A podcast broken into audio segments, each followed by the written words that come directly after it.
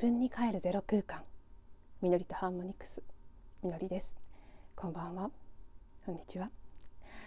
はい。昨日に引き続き私がこの10日間どんなプロセスを体験してきて何を感じ何に気づいたのかということについて今日もお話ししていきたいと思います。昨日は主にまあ、どんな10日間だったのかということとそしてその最終地点でクライマックスのように喜びから人生を生きるというアニータ・ムアジャーニさんの本を改めて手に取っても一気に読んだと。そしてまさにこのアニータさんがこの本の中に書いてあることそのものもうこの本の全てが私がこの10日間に体験したことでもあったしそれはもっと大きな目線で振り返ってみると実は私がこの本を初めて読んでその後退職し会社を辞めて個人事業主になって自分の生き方というのを模索してきたこの7年間のテーマそのものでもあったし特にその総仕上げとしての昨年の当時からこの10日間の浄化のプロセスに至るまでというところ全てにこの本に書かれてることがもうそれそれそのものっていう感じで現れていたということで、まあ、この本のご紹介をするところまでで昨日は終わってしまったんですけど、まあ、今日はなんとかこう足りない言葉を尽くして私が今何を感じているのかというところを中心にお話ししていきたいと思います。本当にねあのご興味ある方はぜひぜひ本を読んでみていただきたいと思います。アニッタさんがここに書いてることしか私の伝えたいことはないんですけどでも、まあ、もちろんアニータさん自身の体験も一冊の本にはなっていますけど彼女自身臨死体験の中で感じたもう壮大で深遠なその世界。そこから受け取ってきたメッセージっていうのは全く言葉に尽くせないものだとは思うんですね。でそれを彼女なりに最大限努力をしてこの本に記したということだと思うんですけどそれと同じような感じで私が特にこの10日間もうちょっと長く当時からここまでの間そしてこの7年間体験してきたことっていうのも同じなんですね。あのどんなに言葉を尽くして表現しようとしてもやっぱりなんかこううん部分を切り取っているような感じで全体を表すことはちょっと不可能だなと思うぐらいのボリュームのある深さのある思いなのでまあ今日はその断片だと思って聞いていただけたらなと思っています。で結局、まあ、昨日少しねアニタさんの本とかアニータさんの体験についてちらっと話しましたけど改めて少しご紹介するとあの昨日私間違えてね香港生まれ育ちというふうに言ってしまったんですけど生まれはシンガポールですねインド人の両親のもとにシンガポールで生まれてで2歳の時に香港に移り住んでそこから人生のほとんどを香港で暮らしている、えー、インド人の女性の話です。あのー、まあ、非常に複雑なバックグラウンドで生まれ育たれるんですね。やっぱりそのインド人の両親のもとに生まれながらシンガポールで生まれて香港で育ったということで、まあ、皆さんも、ね、いろんな形でなんとなくご存知だったりイメージがついたりすると思いますけどインドインド人の文化というのはかなりやっぱり今でもたくさんのその社会的規範もありますし宗教的な規範もありますし、あのね、こうあるべきというお作法であったり生き方であったり考え方、まあ、菜食主義とかねそういうのも含めですけどいろんなねいろんな種類のいろんな戒律がある文化ででこのアニータさんも多分裕福なご家庭だということだと思うんですけど読んで感じる限り、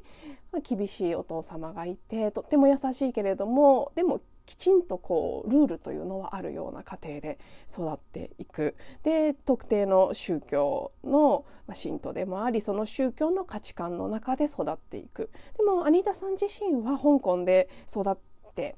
ですごくもともとご本人の気質上も新しい感覚を持っている女性なんですね。でインドはやっぱり特にね女性はこうあるべきというのもすごく規範として強く今でも濃厚に残ってるみたいで、女性は結婚してとかねよく我が家でも話題にして笑ったりしますけどあのチャパティというパンを丸くきれいに焼けるかどうかみたいなことで女性の価値が決まるって言われてたりするぐらい今でもやっぱり良き妻になるということ良き妻良き母になるということが女性の最大の価値であるというようなまあ基準というかねそういう価値観もある中で育ってで彼女はあのそういうのに馴染めなくってお見合いで結婚するのがまあ普通なんですけどこのインド人社会の中ではそれが最初にお見合い失敗してその後あの本当にソウルメイトと呼べる男性と出会ってその点に関してはずっと幸せに過ごされるんですけどでもやっぱり小さい頃から刷り込まれてきたたくさんのこうあるべきとかこうではいけないといった価値観の中で苦しんで生まれ育っていくんですね。で同時にあのやっぱりねブリティッシュスクールに通ったりするんですけどその中ではマイノリティ肌が黒いということで差別をされたりとかそういった意味の孤独感も感じたりいろいろな形で周りの社会が自分に求めてくることっていうのと自分自身の正直な感覚っていうのが一致しない苦しみっていうのを若い頃からずっと体験していく。それでも彼女はあのちゃんとなんていうんでしょうね社会人としても自立してお仕事を持って成功しで素敵なパートナーと出会って結婚生活も幸せにうまくいっていたんですけどたくさんのやっぱりね無意識の層に溜め込まれていたいろんなこうでなければいけないとかこうあってはいけないとかたくさんのたくさんの恐れ。それがある時点でがんという形で彼女の体を蝕んでいくんですね。まあ、身近で親友の方やあの旦那さんの義理の弟さんが立て続けにがんで亡くなったりしてでそのことでがんをすごく恐れてしまったりもするんですねでそういったいろんな彼女の中にあった恐れが病気として形になってそこから4年間ものすごく苦しい闘病生活をした。でその自分の病気と戦って戦って戦い尽くした。最後もうダメだって言って自分の肉体を手放す。肉体への執着を手放した。そして、まあ、死の淵まで行った。その時にこの本でアニータさんが語っているあるいは本だけじゃなく彼女が今世界中で伝えている、まあ、それがね私が今一番知りたくて葛藤して知ろう知ろうとしていることでもあるんですけど、まあ、私たちの本質は愛でもともと欠けるところのない完璧な存在でそのあるがままの自分をただ生きている。そのことそのものだけでよかったんだっていう悟りを得てそしてとにかく私たちは自分という存在そのもので楽しんで喜んで喜びから人生を生きていけばいいんだっていうふうに気がついたそれを知ったことによってがんが一気に治るという、ま、奇跡の体験をして、ま、今も元気に活動されているということなんですね。まあ、まさになので私はアニートさんのような壮絶な体験はしてませんけど今回の10日間、まあ、一種の病気ですね。病気っていうかまあ本当浄化って感じですけど、まあ、でも体調不良という意味では一種のこう体にもダメージが出るような形で自分のがん細胞になったという形ではなかったですけど私が目にしたものはアニータさんにとってがんとして出てきたものと全く同じだったっていう感じがするんです。自分の中にもうずっとずっと溜め込まれていたこうしてはいけないこうでなくてはいけないこれはいいこれは悪いいろんなジャッジ批判恐れそれらが私にとっては今回、まあ、ジンマシンとか熱とか感情の形で吹き出してきた。それがアニタさんにとってはがん細胞として出てきたもの。同じなんですね。そして、まあ、大きく見るとアニータさんもきっとそれを克服して今その愛のメッセージ愛という言葉でしか言うことができないのがとても残念なんですけどね。愛っていう私たちが普段認識してる愛っていうものとはもっと違うその宇宙の愛的なものですけどそれを伝える役目もありそしてパッションもあったからこそ彼女は、ね、そんな壮絶なガントリン死体験というのをしてまでこのメッセージを伝えるということを今して生きていると思うんですけどある意味規模は違えど私もきっと同じなんですね。本当に知りたいこと本当に伝えていきたいことはアニタさんがこの本で書いている臨死体験から持ち帰ってきたメッセージと全く同じことでそのただそれだけをずっと追い求めて生きてきた。にもかかわらず私自身の体験は真逆のものなんです。真逆の、ま、アニタさんもがんになる前そうだったように私もそうではないそうではないって知りたい知りたいと本当の宇宙の真理と言ってもいいですけどその私たちは何もかけるところがない存在なんだってただあるだけでいいんだってそれを頭のどこかではすごく強く信じているにもかかわらず自分自身がそれと全く真逆の情報を返してくるわけですね。自分はダメだ。自分は足りない。何か間違っちゃいけない。ビクビクビクビクいつもしている。そういう生き方をしてきた。でそれはもう集合意識とか自分の個人としても集合としても潜在意識の中にもうべったりとはびこってしまっているので分かってはいるけど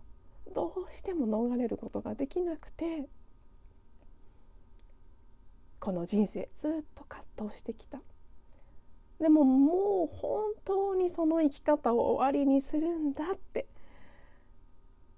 それが今回このプロセスを通していよいよ私が自分の中で本当に決心したかったことだ。なので昨日お話しした通り実はその当時の前にあ私はもう喜びから生きていくんだって恐れではなくて喜びを生きている喜びを感じて生きていく人生にシフトするんだって強く決めたこと決心したことがやっぱり今回の10日間につながっていたんだなって自分ではすごく感じているんです。なので改めて今感じていることをもういいっぱいなんか深深く深く豊かにありすぎてどこからどうこう切り取ったらいいかわからないんですけど仕方がないのでもう純不動で思いつくまま先メモしたのでそれを順番に言葉にしていきますがまずはもう何を置いても自分を愛するということですね。当たり前のことのようで全然当たり前じゃないこの簡単そうで難しい。でも難しいとも言いたくないんですけどでもシンプルなこと。これを本当に徹底的にやってこうって。とにかく誰よりも何よりもまず自分自身を愛して自分が自分の最大の味方になってあげるんだ今までは逆だったんです。昨日お話しした通りもうなんか鋭敏なセンサーで周りを感じ取ってちょっとでも自分が間違ってたり劣ってたりしたら攻撃するっていう本当に逆のことをしてきた。今でもねそれを言うととても心が痛みますけどでも本当にそうだった。もうそれやめようって。もう固く心に誓おうと 思っています。そして自分を最大限幸せにするという。正しいかどうかとかこうあるべきこうではいけないあるいは他人からどう思われるかとかあと私の中で結構強かったのが迷惑をかけないようにというやつですねそういうことよりも自分が心地よいかどうかを優先していろんなことを選択していくっていうことです。これも頭で考えると当たり前じゃんって思うかもしれません皆さんも。でもよーく観察してみてください。多分意外とそうなってないです。特に私はね私とかアニータさんはそれが真面目すぎてひどい方の部類なんだとは思いますけどでも多かれ少なかれみんなそうだと思います。迷惑かけちゃいけないっていうこととか嫌われないようにとか人として間違ったことをしないようにっていうことをきっと思っている以上に優先してると思います。それをも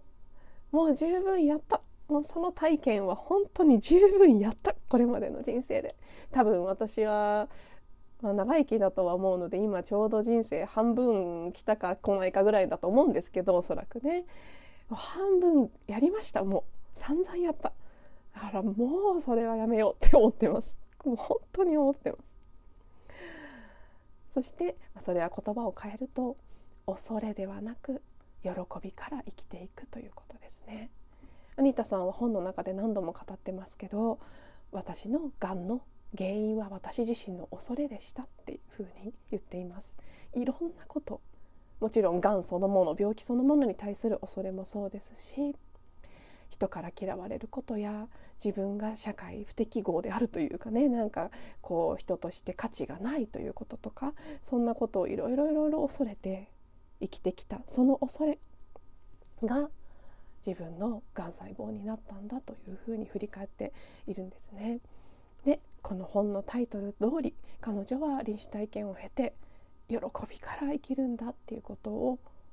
決めるんですね。決めるっていうかもう臨死体験をしちゃったらそうしかできないっていう感じみたいですけどね。そして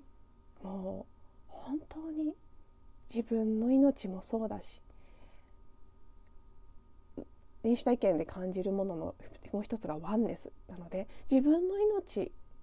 でありながら全ての命でもあるんですよね。自分が全ての全体の一部だったっていうことを深く実感するっていうのが一つのこうアニータさんが体験してきたことの一部でそれを一度感じてしまったらもう絶対的な安心感があるし人とだ自分を比べるなんていうこともそもそも意味がなくなるし全ての存在自分自身も含めた全ての存在に対する慈愛の心が生まれてくるということですね。なので自分自身に対しても命の美しさというのを感じて周りのあらゆるものに対しても命の美しさを感じて宇宙の愛を神聖な愛を全ての存在自分も含め全ての存在を通して感じて生きていくんだっていうこと。存在そのものとしての価値を体現して生きていくっていうことです。何かができたからとかすごいことをしたからお金を稼いだからとか有名になったからとかそういうことじゃなくていい人だからとかでもなくて存在そのものがもうすでに絶対的に価値があるんだっていうことを自分自身が信頼して体現して生きていくっていうこと。をそれも今すごく強く感じています。これはあの私の大好きなセルフアイデンティティするホポノポノの教えとも根底でつながってきます。ホポノポノはどうしてもね4つの言葉とクリーニングっていう言葉が先走ってしまってあまり本質を理解されないことが多いですけどあれは4つの言葉を唱えクリーニングするということを通して何をしているかっていうと全ての存在自分も含めた全ての存在は神聖なるもの Divinityの創造物であり Divinityの創造主の愛そのものであるということを思い出す行為なんですね。そう思えないもの私たちをそう思わせないように私たちがそれを知ってるにもかかわらず忘れてしまったそう信じることができないようにしているものそれが記憶と呼ばれるもの。ね、その記憶を一つ一つお掃除していくことで私たちが本来は愛そのものだったっていうことを思い出していくっていうのがホーポノポノなんですけど、まあ、なのでもうまさにそれそのものをそういうふうに生きていくっていうことでもあるんですね。でそう思ってずっと実践しホーポノポノ大好きって思って生きてきたけれども、まあ、来たからこそなんですけどね来たけれどもそうでない部分がいっぱいあったっていうふうに見ることもできるけどそう信じてそこを追求してきたからこそそうではないものがちゃんと明るみに出て今終わらせることができるっていうことなのであんなにやったのにって、まあ、ちょっと思っちゃう部分もありますけどね私も。でもそういうことではなくてやったからこそ今気づくことが出てきた出てきたそしてもう終わりにしようって思っている、まあ、もちろんねそんなこと言ったってコントロールはできませんから自分の意思で。決めることはできます。意図することはできますけど本当にもう出てこないかって言ったらねもちろん出てくる時は出てくると思いますしそれに対して、まあ、どうこうすることもできないので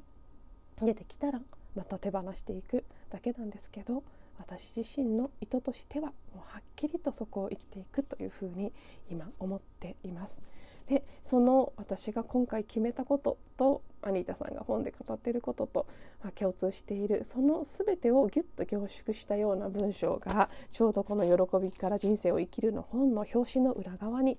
短い言葉で書かれていたのでそこを読ませていただきます。ただ存在するだけで愛される価値があるのです必要だったのはただありのままの自分でいること。自分の本当の姿である。愛でいれば。自分も他人も癒せるのです。私はこの表紙の裏のこの箇所にこの言葉が書かれていたことは覚えてなかったんですけど、ね、おととい本を手に取ってここを開いた瞬間はっとしてあもう本当にこれだけだった。これだけが知りたくて。これだけを実感したくて。いろんなことしたけど。いろんな体験したけど。いっぱい泣いていっぱい浄化もした。いっぱいクリーニングしてきた。何してたんだか分かんないなって思う部分もあるこの7年間なんですけどあまりね仕事らしい仕事はできずに来てしまったので。でも私本気でこれやりたかったんだなって。これを知るこれを自分自身が本当に理解してそしてそのことを伝えていけるようになる。伝えていく唯一の方法は体現することだと思うんですね。だって存在するだけでいいって言ってるのに存在する以外の方法で体現したらおかしいじゃないですか。ことこのことに関しては存在することでしか表せないんです。アニータさん自身もその臨死体験から帰ってきて自分がこのメッセージを伝える役目があるというかねそれをしていくんだっていう明確なビジョンはあったんですけどどうすればいいかっていうのは分からなかっ最初。でそ,、まあ、それがどのように導かれていくのかということも本に書かれてるんですけどでも何もする必要がないっていうことが分かっていたただ自分が楽しんで本当の自分でいればそのチャンスは必ず自然に宇宙から与えられるはずだと信じてずっとそうしていたら本当にね今今では本当に世界中で講演をしたりいろいろな活動をされるような方になってますけどそういう機会が巡ってきたというふうに言っていてまあねあの私の場合は臨死体験のようななんか誰から見ても分かりやすいものとかがないですし彼女以上にますますどうやってのところは本当にどうやってっていう感じなんですけど今の時点で。でも結局伝えたいことがこれである限り何か doing のレベルで何とかしようっていうふうにしてしまってはダメというかそこじゃないしそれをする必要はないってどこかで分かってもいるんですね。まあ、今回まずまず何よりも自分自身がこの喜びから人生を生きる本当に自分を愛して自分が楽しんでもう心から喜びいっぱいで生きていく。自分という存在そのものがあるということ。存在の輝きを放つ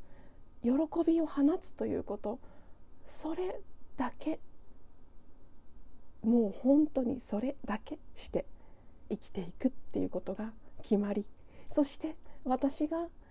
どんな形でかはわからないけれどもこれからの人生でやっていきたいことはそれを伝えることなんだっていうこともはっきりと確信しとにかく、まあ、どうやっては分かりませんけどそのことだけが分かった。そういうこの10日間の、まあ、今日も入れると11日になりましたけど浄化と変容のプロセスでした。はい、では結構今日はね長くなってしまいましたまだまだ本当にね話しきれてない部分もある感じはするんですけど、まあ、もうこのことしか伝えていくことがないっていうことが分かっちゃったのでねこれから毎日喜びから人生を生きるっていうことについてあのバリエーションはあれど根本ではそのことだけをお伝えしていくことになると思います。番組のタイトル変えようかなとか思ったりもしてますけど。はい今日も最後まで聞いていただいてありがとうございます。